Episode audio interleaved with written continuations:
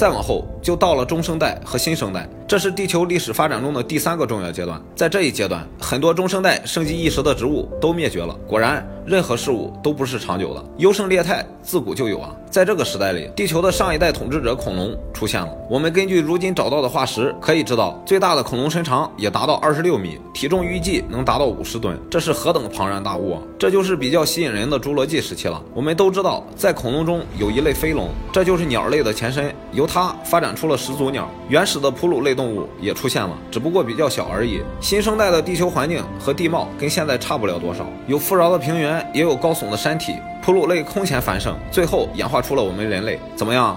粗略的跟我了解了一下地球的各个纪元，是不是觉得越来越了解我们地球了呢？其实，地球和其他生物一样。